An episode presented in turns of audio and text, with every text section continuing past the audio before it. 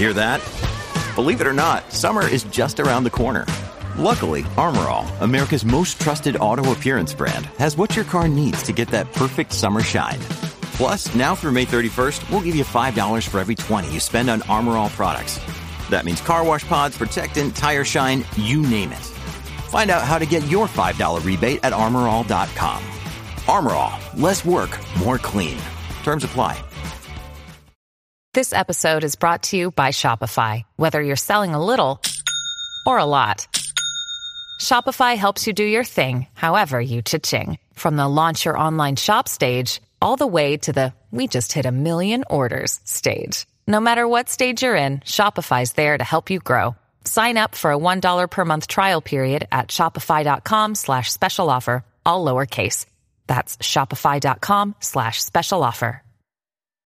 When you need mealtime inspiration, it's worth shopping Kroger, where you'll find over 30,000 mouthwatering choices that excite your inner foodie. And no matter what tasty choice you make, you'll enjoy our everyday low prices, plus extra ways to save, like digital coupons worth over $600 each week. You can also save up to $1 off per gallon at the pump with fuel points. More savings and more inspiring flavors make shopping Kroger worth it every time. Kroger, fresh for everyone. Fuel restrictions apply. From sponsoring cultural events to partnering on community projects, creating youth programs to supporting first responders, at MidAmerican Energy, caring about our community goes beyond keeping the lights on. It's about being obsessively relentlessly at your service. Learn more at midamericanenergy.com slash social. Woodhouse Nissan offers a variety of SUVs and crossovers to fit your lifestyle. Whether you're looking for an SUV with high towing capability or a crossover with all wheel drive, you can expect a variety of safety features, plenty of seating, ample cargo space, and innovative design to tackle virtually any adventure. Explore the Nissan lineup of SUVs and crossovers featuring Rogue, Rogue Sport, Kicks, Murano, Pathfinder, and Armada. Visit one of our two Nissan locations or shop online at woodhouse.com.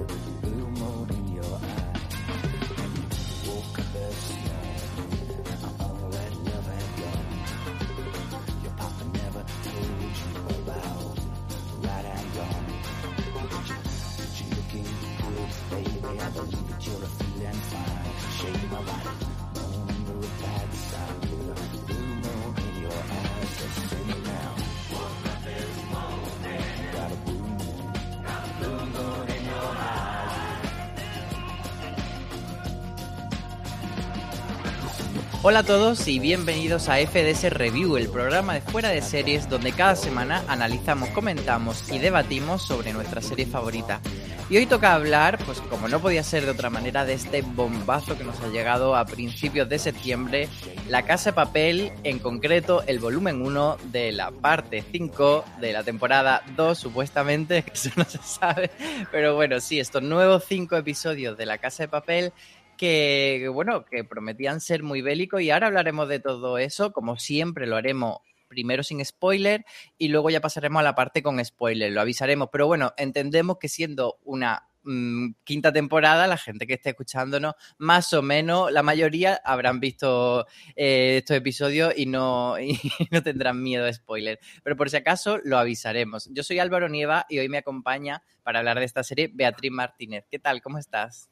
Hola Álvaro, ¿qué tal? Pues nada, deseando comentar La Casa de Papel contigo. A ver qué te ha parecido. cómo, cómo la viste. ¿La viste del tirón? ¿Te la has dosificado?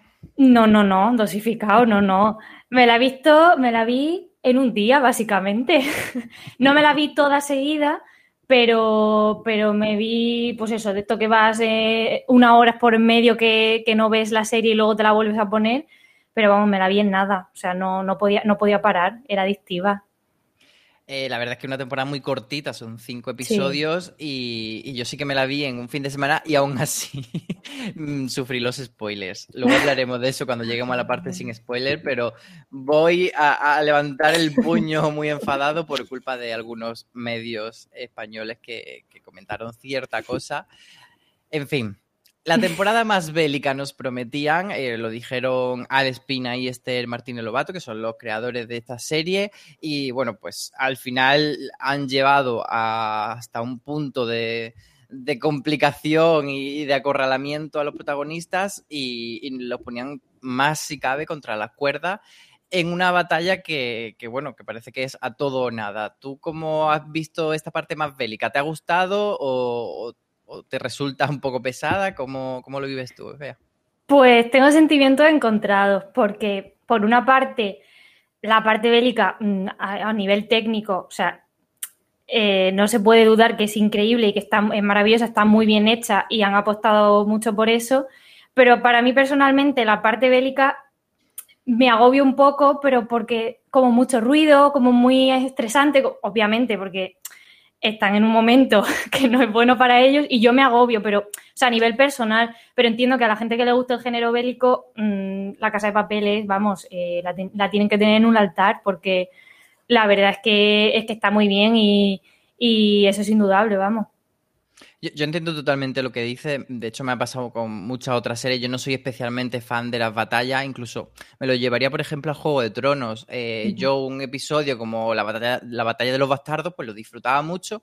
Pero tenía siempre como esa sensación de que a nivel narrativo es como el avance en la historia es se pelean. Y entonces se pelean y uno gana y otro pierde, se muere o no se muere, pero, pero bueno, es como, vale, es más un despliegue visual, como tú dices, y en ese mm. sentido sí que ha sido apabullante y, ha sido maravillosa la temporada y ahí no hay pero que ponerle, luego hablaremos de otros pero que a lo mejor sí que se le pueden poner. Eh, entre, bueno, entre ellos, yo creo que la temporada va de menos a más, sobre todo porque el primer episodio eh, también, eh, fíjate que yo me vi el, Netflix publicó en, YouTube una especie de resumen de la cuarta temporada y más o menos te refrescaba las la tramas, pero aún así, yo en el primer episodio estaba como, eh, y este estaba aquí, este estaba como que, ese primer episodio me parece como demasiado de reubicarte, pero que está bien hecho, está, o sea, está bien logrado. Pero creo que luego ya, conforme va entrando en harina en esta temporada, va creciendo. ¿Tú también tuviste esta sensación? Totalmente, totalmente, porque de hecho los dos primeros tenía la sensación de que no estaba pasando nada. Como tú dices, el primer capítulo es muy de ponerte en contexto de estos vienen de aquí, ha pasado esto y ahora están en esta situación y va a pasar esto que todavía no estamos viendo. Entonces, los dos primeros capítulos mm, me daba la sensación de que sí, que era la casa de papel, pero que realmente faltaba un poco de, chicha. Y luego ya sí que eh, va avanzando y el 4 y el 5 ya es La Casa de Papel eh, puro y duro. Eh, y, vamos, va de menos a más, por supuesto. Eh, y nada, el 4 y el 5 para mí han sido los mejores. No voy a hacer spoiler, obviamente, pero han sido los mejores por eso mismo, porque iba de, tan chiquitito, tan, chiquitito, de repente mm, a que fuera, se convirtiera en eso eh, pero bueno, está bien que sea así y que no sea al revés, porque si fuera al revés y vas con todo los primeros capítulos y luego en el final mm, afloja, pues te queda un poco con una sensación de, bueno, vale. Pero para mí ha sido totalmente lo contrario. Sí, yo creo que es un poco marca de la casa, de la casa de papel, eh, esto de ir, bueno, avanzando y echando el freno y parar y decir, bueno, vamos a reservarnos esto para más adelante, vamos a meter un despiste por aquí, vamos a hacer un rodeo hasta llegar a un punto. Lo bueno que tiene esta temporada respecto, por ejemplo, a la anterior, es que el fin de fiesta sí es muy gordo, entonces te mm. compensa ese desaceleramiento que hace durante un tiempo porque luego el, sabor final que te queda es muy grande. Yo creo que mm. el cliffhanger de la temporada anterior o el final del último episodio de la temporada anterior no fue tan potente y eso ayudó mucho a que la gente tuviese esa sensación de una temporada de interludio o de relleno o de estirar el chicle que se, le criticó mucho en ese sentido. Yo creo que, que, el bombazo final ayuda a que toda esa parte intermedia de la temporada o esa, esos momentos en los que para el ritmo, eh, bueno, pues que, que, al final no te queden con esa nota negativa. Sí que creo que, bueno, llegado a este punto... Eh, o sea, no podemos valorar la casa de papel como algo totalmente ajeno a su propia historia, es decir, todo lo malo que ha tenido la casa de papel o todos los vicios o todas las cosas criticables eh, siguen estando, pero quien esté viendo la quinta temporada pues o es masoquista o sabía lo que venía. Em, ¿Para ti qué es lo negativo y qué es lo positivo de, la casa de papel? A ver, lo positivo sobre todo es la parte de, acción que le meten a y cómo lo cómo lo, lo cómo, cómo decirte cómo lo van cubriendo también con la parte emocional en plan están eh, que, vamos, que están en una guerra, pero de repente se paran y se ponen a decirse cosas bonitas. Entonces, claro, al final eh, esa parte de, emoción y también los, los flashbacks que nos permiten conocer más a los personajes en profundidad y de dónde vienen y tal, eso nos permite también empatizar con ellos. Y eh, para mí esos son los, los, dos puntos fuertes que tiene, que tiene la serie, eh, cómo se combinan una cosa con la otra. Y es que, como ya decía, la parte de, de acción eh, para mí, o sea, para mí es brutal y, sobre todo en esta temporada que es que han ido con todo. ¿Y lo negativo hay algo que te haga arquear la ceja cuando estás viendo la casa de papel o que digas, madre mía, chicos? Pues a ver, se le va mucho. Yo creo que aquí coincidimos es eh, en ciertas frases que hace como para eh, como para dar el titular, en plan, para que la gente se quede con esa frase y la, la comente en redes sociales. Ya lo hicieron en otras temporadas con con, creo que era Maserati o de, Río y Tokio o algo así, que eso fue muy comentado, incluso es que lo, utilizaba Netflix para, dar publicidad de la serie. Entonces creo que ahí sigue manteniendo esos errores eh, eh, que, bueno, pues, pues, es como que me saca por completo. Es como que estoy viendo la serie y de repente oigo, oigo alguna frase de ese tipo y digo, vale, vale, que siga, siguiente escena, porque, porque pero bueno, es, que eso es lo que tú dices, al final sabemos a lo que venimos, o sea, la casa de papel es así y sigue siendo así. Y no creo que en, ahora en esta, o sea, en esta primera parte hemos visto que sigue así y no creo que en la siguiente deje de hacer eso. O sea que, bueno, pues, pues es algo que tenemos que, que asumir y ya está. Sí, pero creo que, que, lo has explicado tú muy bien, que la parte, digamos, negativa y la positiva están bastante conectadas, porque eh, esa forma de meterse en conocer más a los personajes lo que le ayuda a que a ti te importen y empatices con ellos y la gente se, se, identifique tanto con, con Denver o con Tokio, con el profesor y se vuelvan locos con ellos, pero es verdad que a veces son muy ridículos en los diálogos, e, e, esas frases de Paulo Coelho que sacan eh, y, esa situación y de repente estamos en mitad de un tiroteo y me voy a hablar de cuando yo tenía ocho años, no sé qué, no sé cuánto. Entonces hay veces que, llega a ser un poco paródico de, sí mismo, pero bueno, sí que es lo que decimos, ya hay que perdonárselo y hay que entender que, la serie así, esa es su fórmula y bueno, o sea, conquista el mundo con esa fórmula, así que tampoco mm. vamos a ser nosotros lo que le echemos por tierra. Eh, creo que, que, no podemos hablar más de la casa de papel sin entrar ya en harina, así que vamos a escuchar la sintonía de la serie y pasamos a la parte con spoiler. From sponsoring cultural events to partnering on community projects, creating youth programs to supporting first responders, at MidAmerican Energy, caring about our community goes beyond keeping the lights on. It's about being obsessively relentlessly at your service. Learn more at midamericanenergy.com slash social. This holiday, whether you're making a Baker's Simple Truth turkey for 40 or a Murray's Baked Brie for two, Baker's has fast, fresh delivery and free pickup, so you can make holiday meals that bring you all together to create memories that last. Baker's, fresh for everyone. Free pickup on orders of $35 or more. Restrictions may apply. Choose from a great selection of digital coupons and use them up to five times in one transaction. Check our app for details. Bakers, fresh for everyone. Cuando llevas 100 horas encerrada, has estado encadenada a punto de morir y has perdido a tu mejor amiga, esas 100 horas te parecen 100 años. Que mate.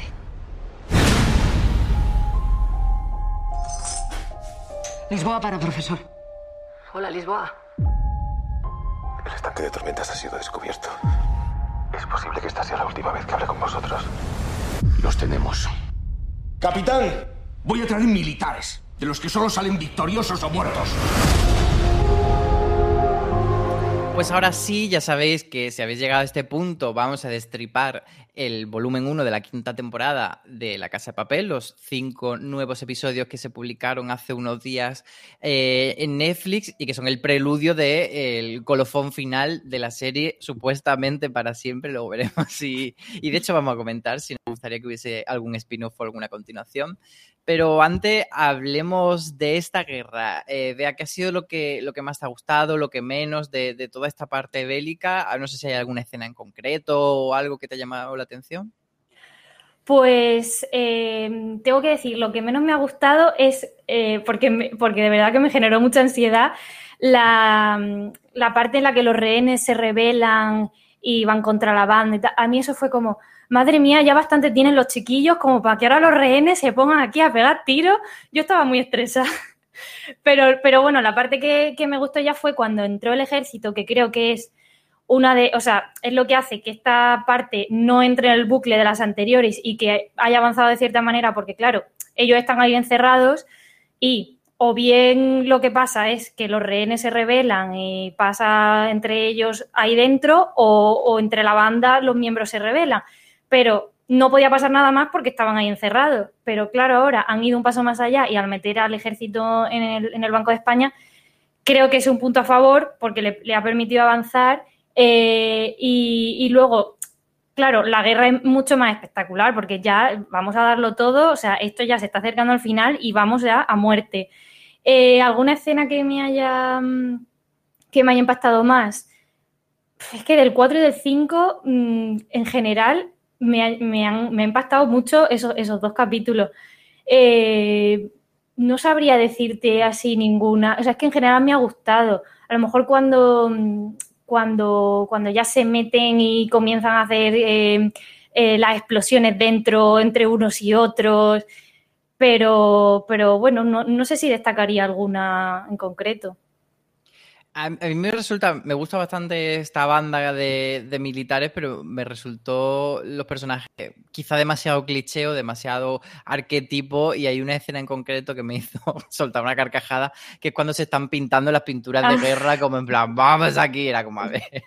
Pero bueno, al final forma un poco parte de, de, de toda esta idiosincrasia que comentamos de la casa de papel y, y luego sí que me gustó cuando Gandía eh, va por libre y eso provoca que, que se carguen a uno de, de, los compañeros y entonces la chica, que no recuerdo el nombre, que cómo se llama esta chica del, del pelo rubio, se encara con él, pero luego... Eh, en el lado negativo, la que más me chirrió fue la paliza antifascista de, de, Gandía, ese momento de liberamos a Gandía solamente para darnos hostias, cuando se las puede dar sin, sin liberarle.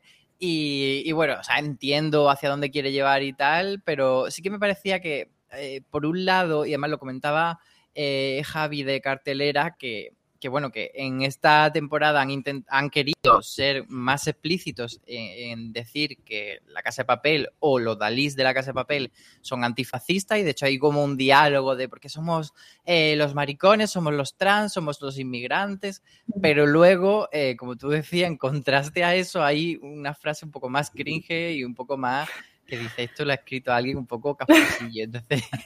Y yo creo que la, que la paliza esa antifascista Gandía un poco representación de, de, todo esto. Sí, porque yo creo que quieren ir, quieren marcar muy bien que son antifascistas, pero luego lo que yo comentaba, yo creo que las frases son más para que se comenten y madre mía, mira lo que han dicho la casa de papel, me la voy a poner en mi, en mi biografía de, de, de, Twitter o de Instagram, ¿sabes? En plan, es más de ese tipo. Desde ahí, pues bueno, pero es que lo llevan haciendo desde el principio. Y, yo respecto a la paliza de Gandía, bueno, es que me pareció muy gratuita. me pareció, y sobre todo, es que encima es en el momento en el que eh, Lisboa, Tokio y Estocolmo van a hablar con el coronel Tamayo, están ahí, que han cogido al profesor, que están solas, que están intentando buscar una solución, y mientras que ellas están hablando pacíficamente, llegan los machitos y dicen, venga, que yo ahora, hostias. claro, ahora porque me apetece te voy a pegar, pero no te voy a pegar en plan eh, humillante, en plan, no, no, te voy a soltar y nos vamos a pegar aquí a ver quién, quién, quién, gana. O sea, me pareció muy gratuito y creo que es como un puente a, bueno, no está pasando nada eh, o estamos presentando lo que va a pasar, pero no está pasando nada de acción, entonces vamos a meter esto aquí Y ya, entre medias, de cuando entra el ejército, ya que empieza lo bueno, vamos a meter esta paliza para que la gente se quede contenta y no nos diga nada. Pero bueno, me pareció muy gratuito y sí que eso es, yo creo que es lo que menos me ha gustado de, de esta parte bélica, en plan, Sí, yo lo, sentí como tú lo dices. O sea, yo me estaba imaginando la pizarra del mapa de trama y decir, tenemos eh, una escena de acción en el 4, una en el 5, una en el 3, pero nos falta una en el 2, así que vamos a meter esta y vamos a poner en un posit la paliza de Gandía y la vamos a pegar aquí. Entonces estaba ahí un poco pegote, pero, pero bueno. Mm. Eh, otra, otra trama que así, a mí sí que me ha gustado mucho es la trama de, de Copenhague. Copenhague no es un personaje, sino una ciudad real, que es eh, una trama flashback en la que vemos cómo Berlín, ese personaje tan cuestionable y tan repulsivo, por otra parte, eh, pues desarrolló un plan que consistía en, dar un golpe de rollo guante blanco, ladrón de guante blanco, con eh, Tatiana, con estaba también por ahí Marsella, estaba también Bogotá, antes de llamarse Marsella y Bogotá, tenían otro nombre, y estaba su hijo, que es el personaje que interpreta eh, Patrick Criado, que es un personaje nuevo de esta, de esta temporada. Y, y bueno, ¿qué te ha parecido esta trama, todo el robo, etcétera? Pues la verdad es que me ha encantado, o sea, eh, te diría que, ha sido como un soplo de aire fresco cuando estaban los otros peleándose y yo tenía mucha ansiedad.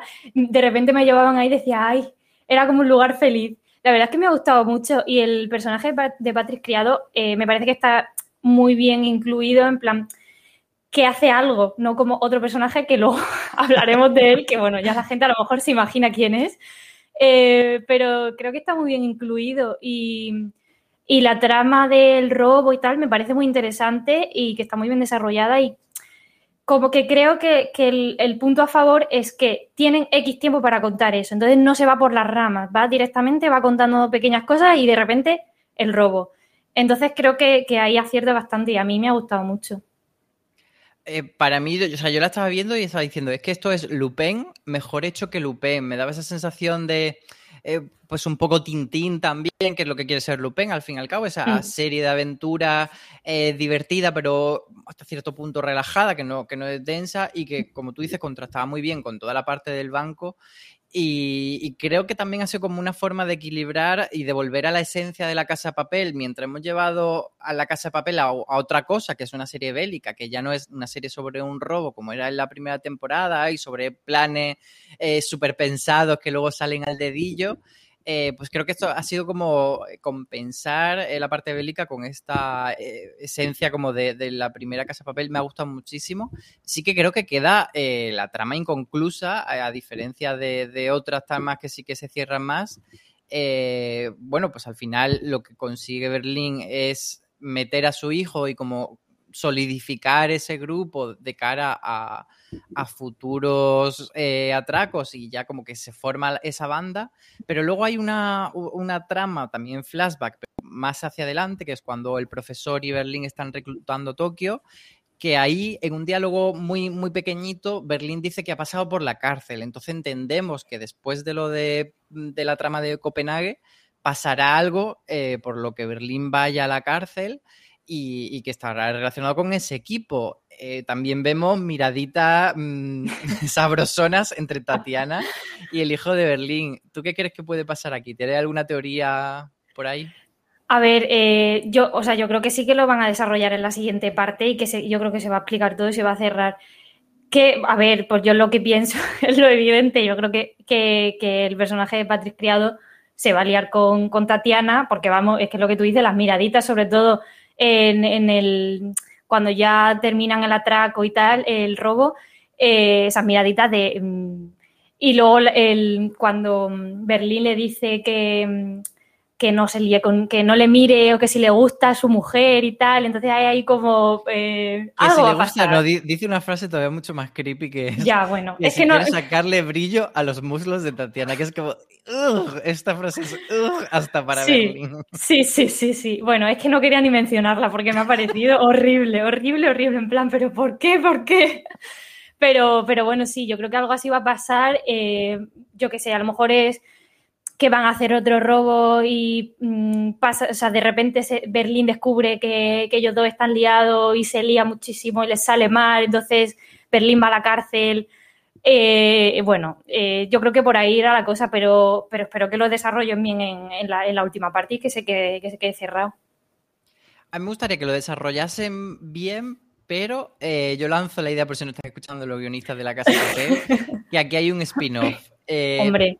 Ojalá no con Berlín, porque de verdad es un personaje que, me da demasiado asco. Entiendo el carisma que tiene, pero claro, al final e, es un señor eh, totalmente deleznable. Pero tirar por Patrick Criado con alguno de esos miembros del equipo o que haga otro mm. equipo, pero que tenga este tono, como decíamos, más de aventurinchi, más eh, eh, lo que quiere ser Lupin, yo creo que funcionaría muy bien. Pero de esto quiero hablar otra cosa, que son las teorías sobre Tatiana. Bueno. Eh, desde que apareció Diana Gómez en la serie, que apareció, por cierto, antes de, que la conociésemos en Valeria, era como un poco, yo creo, presentación de Netflix de esta actriz va a ser eh, la protagonista de otra serie. Bueno, pues todo el mundo empezó a conjeturar que si era una chica con el, pelo pelirrojo y un flequillo, pues que se parecía un poco también al look de Alicia Sierra, y entonces por eso empezaron a, conjeturar si no sería Tatiana Alicia de mayor, otra gente piensa que podría ser Almana y de hecho eh, Netflix ha utilizado frases de fans para la promoción en, carteles eh, de la Casa de Papel y uno de los carteles que ha usado era eso, la pregunta de si son hermanas Tatiana y, y Alicia, que ya que lo use Netflix un cartel, mm, digo, pues entonces no va a ser. Te echas para atrás. sí. Pues bueno, yo tengo que decir que yo no sé en qué mundo me metí cuando apareció Tatiana y todas estas teorías, porque yo no me enteré de nada. Yo estaba felizmente viendo la serie y digo, bueno, bueno. Eh, y, pero yo pienso que, o sea, en mi cabeza pienso, no pueden ser la misma persona, pero porque físicamente las veo tan diferentes. A ver, sí que es verdad que tienen el flequillo, son, son pelirrojas, que es que bueno, como vale. Es como si le ponen gafas de antes y después, bueno. Pero, mm, pero las veo tan diferentes que, que, mm, que no me da para pensar que son la misma persona, aunque sí que tendría sentido, porque si ya no, o sea, con esta trama que nos han presentado de que estábamos hablando de, de la de Patrick Criado y tal, tendría sentido que si ha pasado algo que nos van a mostrar en el siguiente volumen, intuyo eh, que al final sea eh, Alicia. Eh, o sea, yo creo que sí que tendrá que estar relacionado, pero no sé por qué pienso que son hermanas o primas o, bueno, pero la misma persona no sé por qué me echa para atrás, pero yo creo que por eso, porque como conozco también a las actrices, las veo tan diferentes, digo, no puede ser, no puede ser que, ella de repente sea Alicia. No sé, ¿tú, tú qué opinas? A, mí me pega mucho y por el tipo de, series que hacen los creadores y por el tipo de serie que es La Casa de Papel, me pega mucho que todo esto que nos están contando de la trama de, Berlín, del pasado, de Tatiana, etcétera, sea pues esa justificación de por qué Alicia está yendo eh, como las locas contra la banda y que no va a parar hasta destruir a la banda. Como que eso sea eh, su motivación como personaje. También es cierto que si fuese así, si fuese cierto que Tatiana es Alicia, eh, los fans lo, lo destriparon desde el principio, lo pillaron al vuelo. Entonces, como los guionistas han tenido tiempo para hacer, o sea, ha pasado, mm. o sea, no es que estuviese todo grabado, sino que desde que la gente destripó eso hasta que han rodado la última temporada han tenido tiempo, es posible que hayan reconstruido el relato de alguna manera para que tenga un girito un poco más sorprendente. Sí que espero que a lo mejor haya un, un asa ahí eh, bajo la manga, pero, pero a mí es que me pega todo, porque es lo típico de, bueno, le ponemos las mismas gafas cuando tenía 8 años que cuando tenía 40. Total, y, es la misma persona, ya está. No sé, veremos, veremos. Así. Eh, ahí tiene que haber algo porque eh, evidentemente es, un, es una trama que justo en la recta final de la serie roba muchos minutos, entonces tiene que tener esa importancia. Así que bueno, lo veremos. Eh, a ver qué nos dice también la gente, que nos pongan comentarios y que nos cuenten sus teorías. Hablando de Alicia, ¿qué te ha parecido eh, su trama? Porque la dejamos. Era el, gran, el gran cliffhanger era, bueno, ese disparo, si disparaba el profesor o no, que al final sí que le dispara, pero en el pie rápidamente él se recupera de ese disparo como si esto fuese Sky Rojo. Pero eh, lo que yo quería comentar contigo es el hecho de que, bueno, el parto hace que o, deje de ser mala o por lo menos eh, pare un tiempo. ¿Tú crees que, ya se la pasaba a ella o, crees que, que va a volver a bichear? Yo creo que va a volver. A ver, espero que vuelva porque me hacía mucha gracia porque era de repente la mala malísima y te hago de todo y de repente se ha convertido esto en en, una tortura para el profesor. Y, a ver, entiendo que un parto pues no va a estar de repente pegando saltos, o sea, no entiendo. Y entonces como que se calma mucho de repente, pero luego me hacía gracia porque cuando el profesor vuelve y vuelve a hablar con los de la banda y tal, como que ella lo miraba como con admiración, en plan, oye, este hombre, qué listo es. Y yo decía, pero, pero ya se te ha olvidado, ya se te ha olvidado lo que has venido aquí, se te ha olvidado. Digo, has tenido a tu hija y ya se ha quedado tranquila. Pero, pero sí que es verdad que, luego está la escena en la que se mete eh, la tijera en, la manga y yo creo que se ha calmado un poco, pero como para que ellos también se confíen y luego en, el siguiente volumen como que va a volver a, bueno, eh, ya, ya está, ya, ya has hecho tu, eh, tu teatrillo, ahora me toca a mí.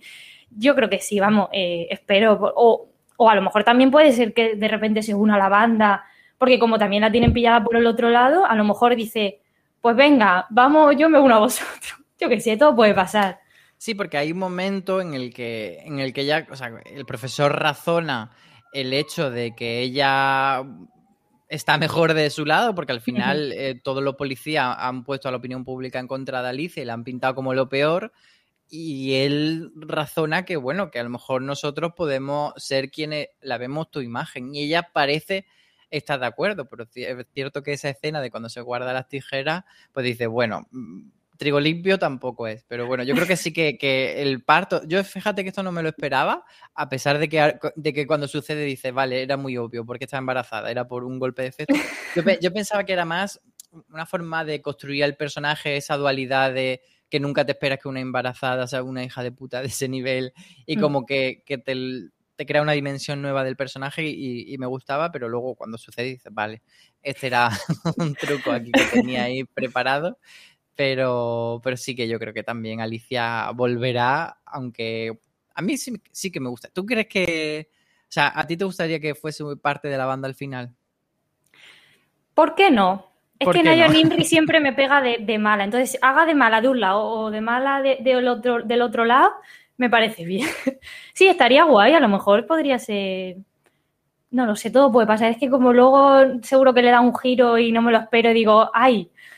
Pero puede pasar, tanto que a lo mejor de repente se le va la cabeza y vuelve contra el profesor y el profesor le vuelve a comer la cabeza y le dice, no, porque tal, porque con nosotros está mejor y la otra dice, bueno, pues vale, eh, pues me voy a quedar en la estabilidad de tener a mi hija tranquila y me voy a ir con vosotros y ya está. No lo sé, no lo sé. Hablábamos antes de, cómo, pues eso, entre medio de un tiroteo paran toda la acción para hablar de, la vida, etcétera, y uno de, los momentos, de las tramas que me han parado en esta ocasión la acción ha sido este triángulo amoroso que se han sacado de la manga entre Estocolmo y Denver, que estaban muy bien hasta que dejaron de estarlo, y ahora Manila, pues que dice que estaba enamorada desde siempre de su Denver. ¿Qué, te parece? ¿Con quién vas? ¿Vas con Estocolmo? ¿Vas con Manila? ¿Te está gustando esto? ¿O es un culebrón que no podemos soportar? A ver, yo cuando se cuando le dice por primera vez a Denver en la, en la arriba en que, siempre está enamorada de él y tal. Digo, ay, qué mona, que está ahí, que bueno, que está en la terraza, eh, que se están apuntando no sé cuánto del ejército y, piensa que va a morir, qué bonita que se ha declarado, Pero luego me puse muy nerviosa cuando están abajo, eh, que tienen eh, al ejército ahí al lado, que están a punto de morir. bueno, de repente se para todo y, y, y, vuelven a hablar del tema, de que sí, que sigo que estoy enamorada de ti. Digo, vamos a ver, centraos en lo que os tenéis que centrar. Ahí me puse un poco nerviosa, entonces fue como, esto es más el culebrón que otra cosa. Pero no sé con quién voy, es que no... Mm, yo creo que lo que van a hacer en, el siguiente, en la siguiente parte es que eh, esto también está muy relacionado con, con Arturito y tal. Eh, que Estocolmo se va a dar cuenta de que, porque se ha quedado trastornadísima después de lo de Arturito. Entonces yo creo que eh, Arturito no se va a morir, porque ese, personaje no puede morir nunca, o sea, es una cosa ahí, es, como una, mosca. Sí, sí, como una mosca detrás de la oreja todo el rato, todo el rato.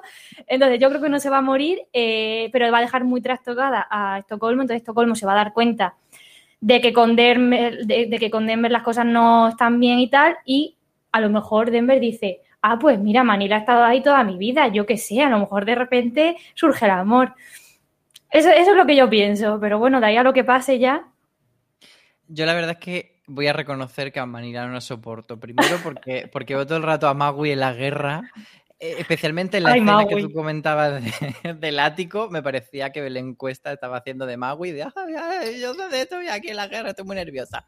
Total. Eh, y luego la, la escena esta que tiene sobre los referentes trans, etcétera, que me parece que es un pegote absoluto porque eh, es, una, es un, un diálogo muy, muy obvio y muy burdo, pero que está bien que esté en una ficción, pero que me parece carente de sentido cuando lo dice una actriz. O sea, decir, eh, yo es que nunca he tenido referente en televisión de personas trans y que lo diga Sí. una, una actriz, es como, mira, chicos, lo habéis intentado, pero os ha salido por el Deja culo". de, deja de tener sentido el. eh, Sí, no aporta. Entonces, y, y en general, Manila es que me parece un personaje que no.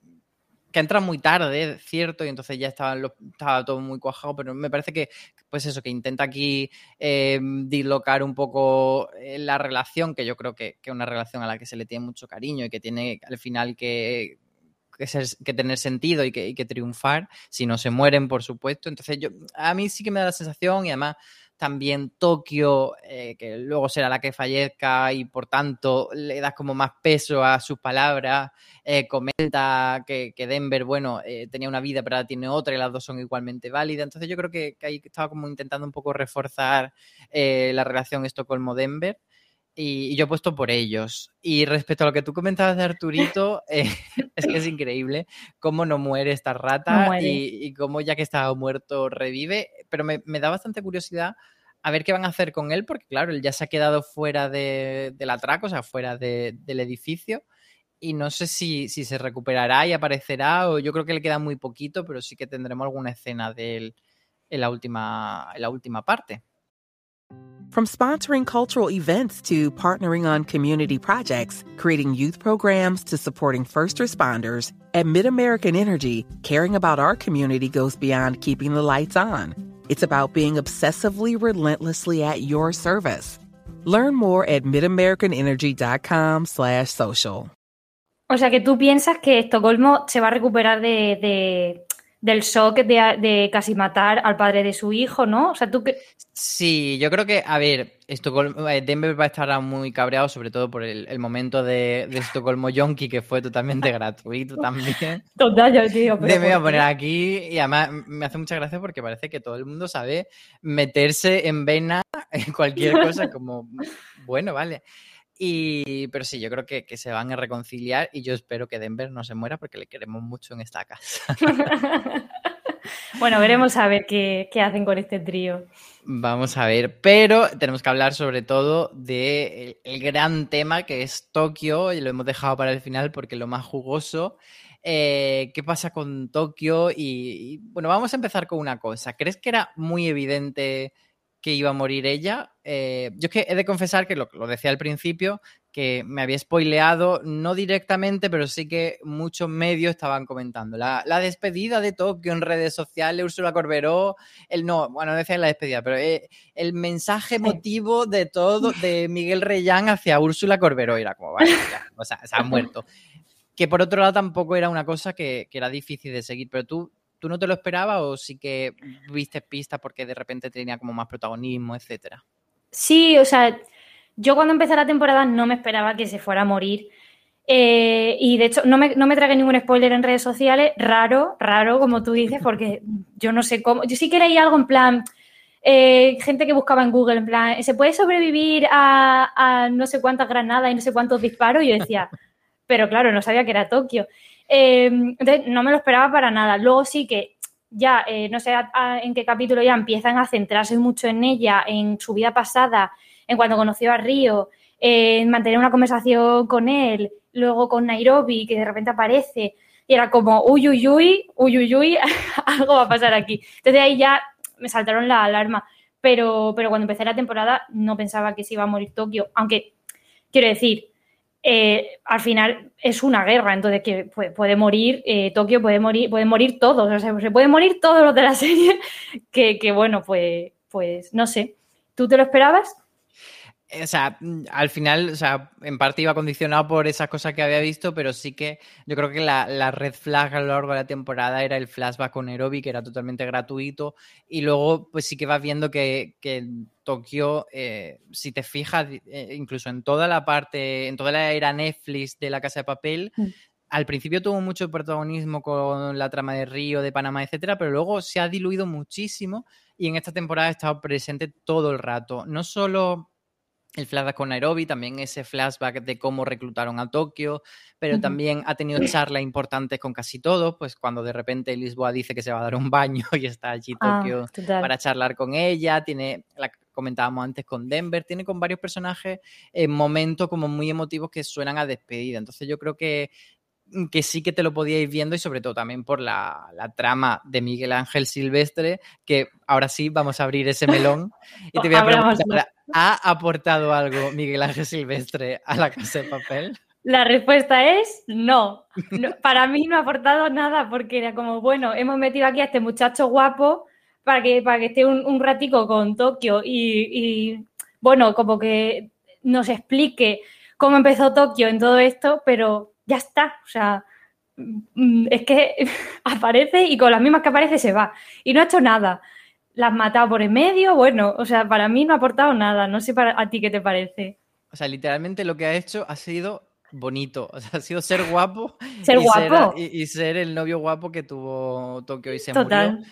Yo, fíjate, creo que el personaje en sí no está mal, pero han cogido un actor que es demasiado conocido, demasiado estrella, entonces esperábamos mucho automáticamente. Creo que es un personaje que si hubiesen cogido a un actor cualquiera, mono, y, pero que no tuviese esa relevancia que tiene Miguel Ángel Silvestre, habría entrado mejor. Pero siendo Miguel Ángel Silvestre, esperábamos algo muy importante de él, una aportación grande, y es que realmente no la ha tenido. Ha sido, pues eso, tuvo un novio guapo y se murió. Es que fin. Es que ya está, no tiene más, no tiene más. Y, y, luego, a ver, sí que sirve para enlazar con, con la reflexión final de, vivir varias vidas, de que, bueno, pues ella era el amor de su vida, pero se murió y ella empezó otra vida. Entonces, creo que ahí es lo único por lo que podría decirte, bueno, pero claro, lo que tú dices, podríamos haber metido a otro actor mm, que no fuera tan conocido y que no esperáramos tanto de él y tendría el mismo sentido, porque sería, pues, eh, Tokio empezó así, eh, le pasó esto a el amor de su vida, pero ella de repente empezó otra vida, vale.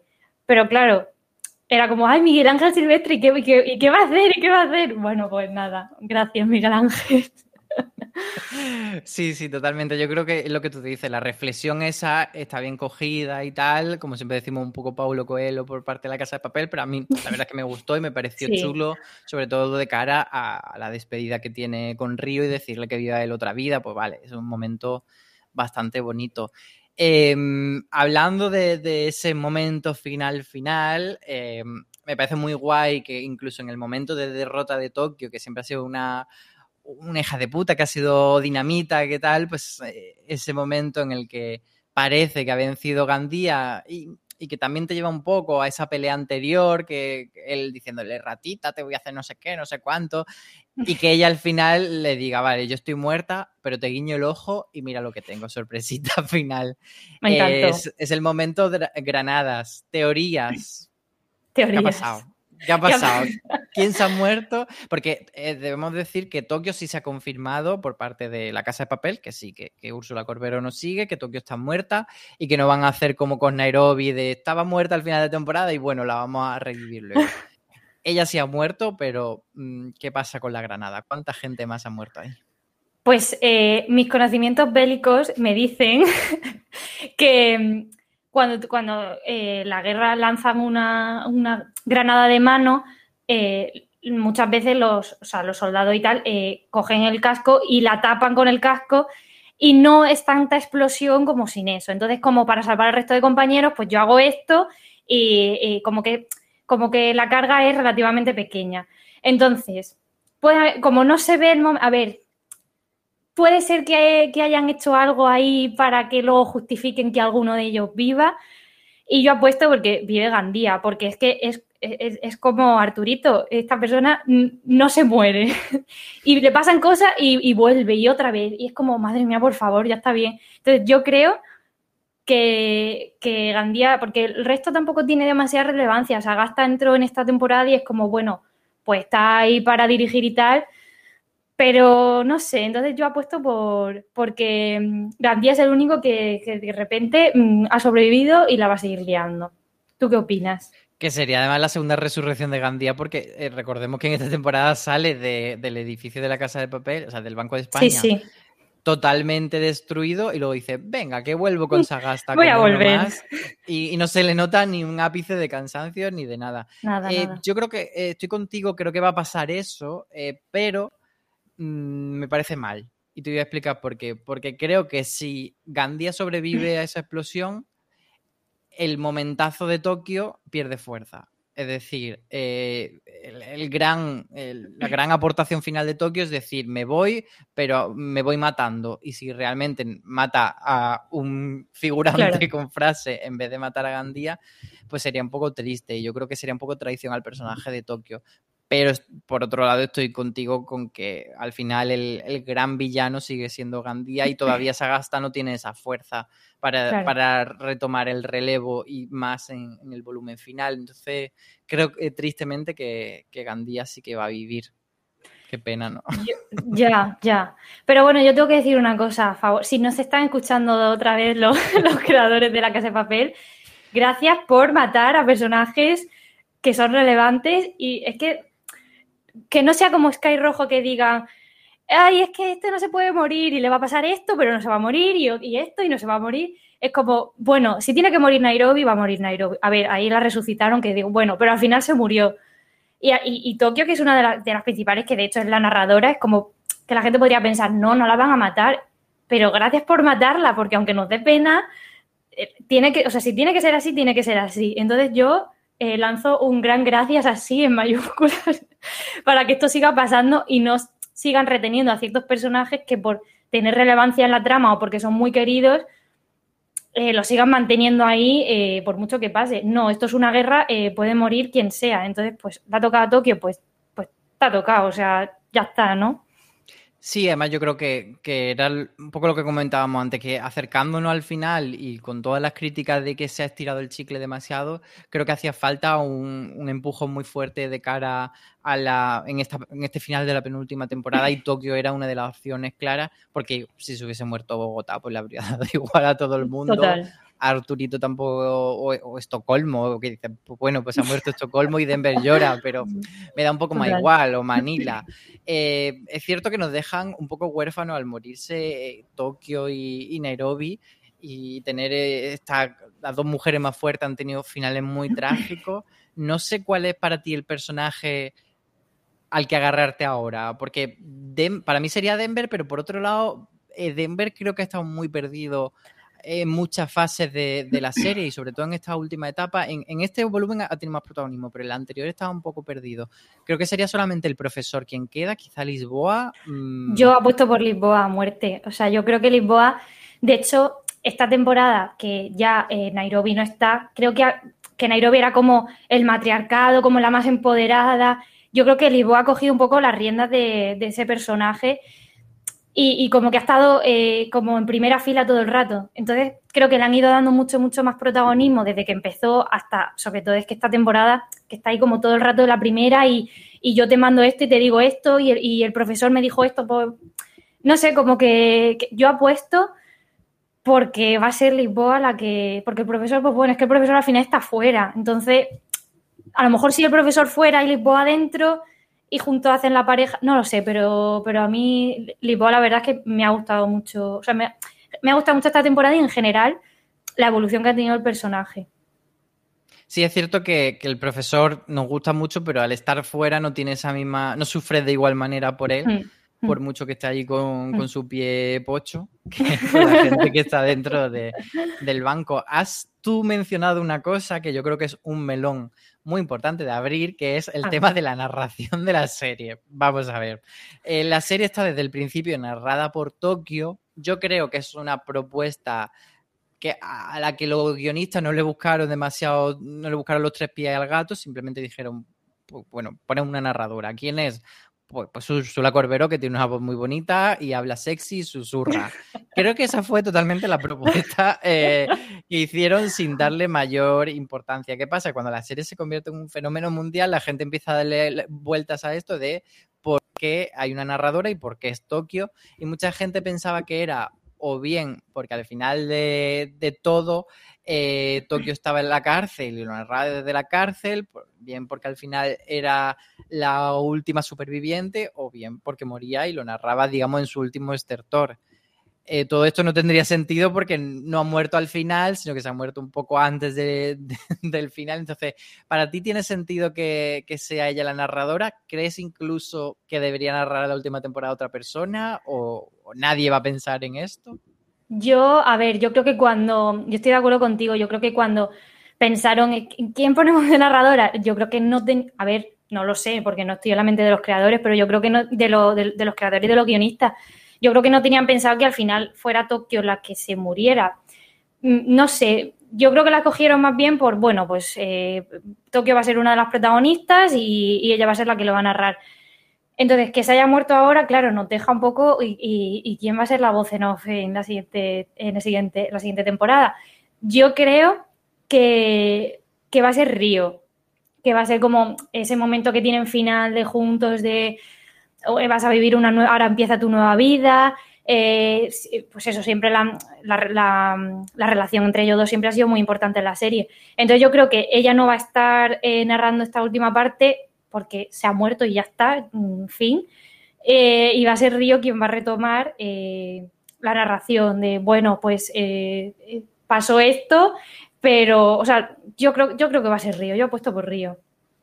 Yo la verdad es que estoy despistadísimo. O sea, creo que evidentemente el, cuando yo pensaron en la serie eran la, la, los dos primeros volúmenes, la primera temporada que se dividió claro, en dos partes y cuando terminaba esa temporada no había respuesta a esa pregunta y creo que al final han tirado para adelante mm. y que eso no tiene más trascendencia. Yo creo que sí que puede seguir narrando Tokio desde el cielo, pero igual, mira, lo de Río es buena idea. Ahora que además Río ha vuelto porque Río estaba perdidísimo. Sí, sí, sí. Eh, de hecho, en esta temporada hay un momento en el que él se pone a hacer de hacker y fue como, ah, que este chico era hacker, se me había olvidado por completo. Total, total. Está todavía eh, off total.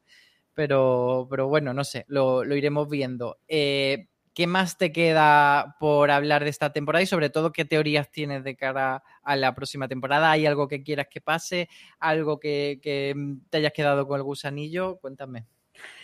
Pues la verdad es que no sé, no sé por dónde van a salir. Estoy un poco confusa. Eh, ¿Saldrá bien y saldrán de allí? Es que, es que los veo tan como tan en una ratonera de decir de aquí ya no salís, pero luego como el profesor se inventa cualquier cosa y de repente lo salva todo de, de, de cosas que son, que, que vamos, inimaginables que, que pase, yo no sé, yo no sé. Es que no quiero que llegue ya, pero por no estar comiéndome la cabeza de decir qué va a pasar. A ver, sí que es verdad que dijeron que la siguiente parte va a ser más emocional. Entonces, no sé si van a mm, el, primer, segundo capítulo van a seguir con, con, ese con ese ritmo en la acción y, van a acabar pronto con lo que pasa ahí y luego ya se van a centrar en el después o, o fuera de allí y apuestan más por la parte emocional de, mm, de cómo viven ellos después, no lo sé. No lo sé, ¿tú qué opinas? Dame alguna pista, alguna teoría que yo me agarre a ella y ya no me suelte hasta diciembre, por favor. Venga, yo tengo alguna. Bueno, eh, cuando hicimos el junket de la Casa de Papel, le pregunté a los actores que, que ellos, antes de leer el guion, por supuesto que no me dijesen qué, qué pasaba y no me lo iban a poder decir, porque entonces vendría el señor Netflix y se lo llevaría como arriba al principio de la temporada.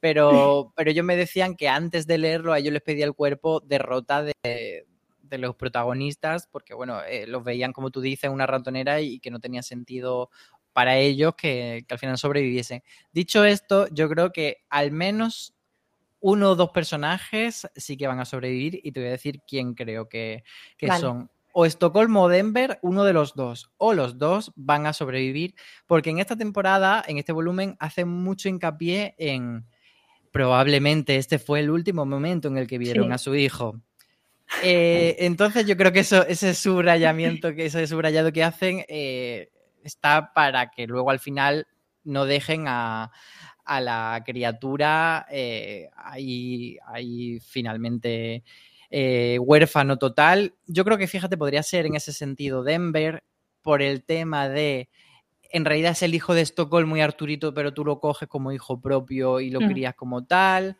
al final Denver un personaje muy querido y creo que Manila en esta temporada, que ha sido como muy bicha de decir, deja esto colmo, que es una, que no te quiere, que no sé qué, no sé cuánto, al final Manila eh, tendrá ese momento de redención y de sacrificarse. Además le hemos visto como un personaje como eh, con muchos miedos, que, que, yo que hago aquí en la guerra, que voy a morir, pues yo creo que al final va a sacar mucho coraje para defender a Denver o a, o a Denver y Estocolmo. Entonces creo que ellos dos aparte eh, está ese componente de todos los demás eh, son sacrificables en el sentido de que ninguno tiene algo fuera salvo ellos que tienen al hijo. Entonces creo que, que, ellos serán los que sobrevivan. Ya no sé si sobrevivirá más gente o no. ¿Cómo ves esta teoría? Por cierto, eh, tenemos en, en, el último streaming que sacamos, el, de, el, del jueves pasado, había ese fragmento en el que ellos comentan eh, que eran, además eran Jaime Lorente, este de Acebo y Belén Cuesta, cómo querían que acabase la temporada, por si queréis escucharlo.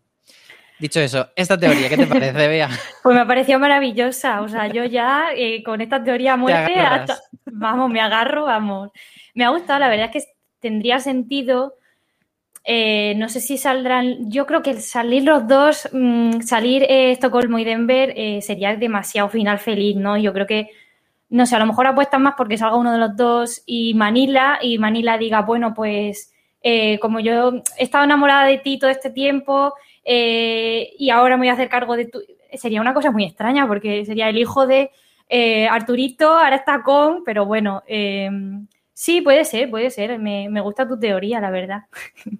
Yo creo que ese será un punto clave de, del final, por supuesto también la trama de Tatiana va a ser importante y luego el otro tiene que ser eh, la importancia de Lisboa y, y, del profesor. Ahí en ese sentido tú ves algo claro, porque yo ahí sí que estoy perdidísimo de, de cómo va a acabar. Pues es que de verdad que, que, no sé por dónde van a tirar.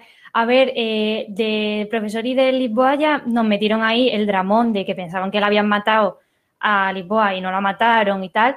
Eh, es que, claro, otra de, la, de, las grandes preguntas es qué va a pasar con el profesor, que también tiene mucho que ver con, con Alicia. Eh, apuesto porque salgan y sean felices. Es que no, no lo Venga, sé. yo me voy a mojar otra vez. Creo que el profesor va a ser el sacrificio final porque es el personaje que al final siempre ha estado en la madriguera, siempre ha estado a cubierto, nunca ha estado en peligro y entonces eh, es quien puede hacer ese sacrificio final de decir, vale, o, o, me entrego a la policía o lo que sea a cambio de, de, sacar a alguien. Y creo que lo justo sería, después de dos finales muy trágicos para, para eh, Tokio y para Nairobi, que han sido las dos grandes figuras femeninas de la Casa Papel, creo que Lisboa debería eh, salir Por viva de, de esta por favor, que, que se vaya feliz a su casa y, y, ya está, y que la dejen vivir en paz esta mujer.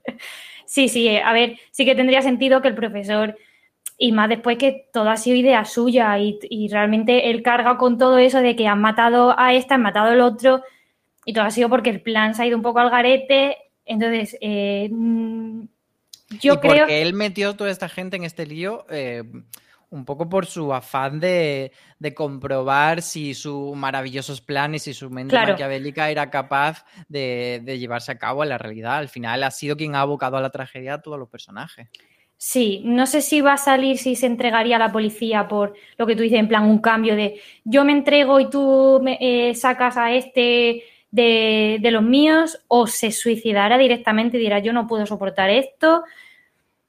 Si se suicida, sería porque Lisboa no, no, viva, porque no se va a suicidar si Lisboa sale o, o, vive, o incluso si se va a la cárcel, o sea, eso no me, yo no le vería mucho sentido. Pero no sé, no, no lo sé. Yo, yo no quiero pensar ya que llegue diciembre y que, me lo, y que me digan, pues esto es, toma. Pues sí, finalmente será en diciembre cuando se resuelvan todas estas dudas. El 3 de diciembre es el día en el que se estrena el volumen 2 de la parte 5 de la Casa de Papel, de la parte contratante.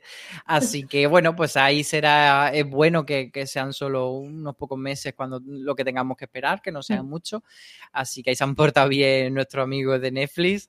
Así que bueno, pues no, nos esperaremos. Muchas gracias, Bea, por, por compartir conmigo todo este rato de charla y estas teorías. Nada, nada, gracias a ti por, por darme esas teorías finales. Ya con eso yo me quedo, ya me quedo tranquila. Y muchas gracias a todos los que nos escucháis. Por favor, eh, siempre lo decimos, pero en este caso más en concreto, dejando comentarios porque queremos saber cuál es vuestra, vuestra teoría respecto al final de, la Casa de Papel y de todo lo que hemos visto. Y recordaros que, bueno, tenéis mucho más contenido de podcast en todos los canales en los que estamos, en Apple Podcast, en Evox, en Spotify, en cualquier otro reproductor de confianza en el que vosotros escuchéis fuera de serie, porque hemos vuelto en septiembre con mucha gana y con muchos nuevos podcasts. Y por supuesto, también estamos en fuera de series.com con artículos, con información, con entrevistas y con todo. Así, como, así que, como siempre decimos, tened muchísimo cuidado ahí fuera.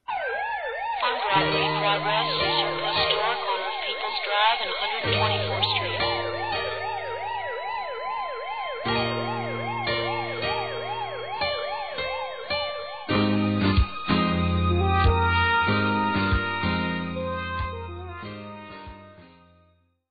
This holiday, whether you're making a Baker's Simple Truth turkey for 40 or a Murray's Baked Brie for 2, Baker's has fast, fresh delivery and free pickup, so you can make holiday meals that bring you all together to create memories that last. Baker's, fresh for everyone. Free pickup on orders of $35 or more. Restrictions may apply.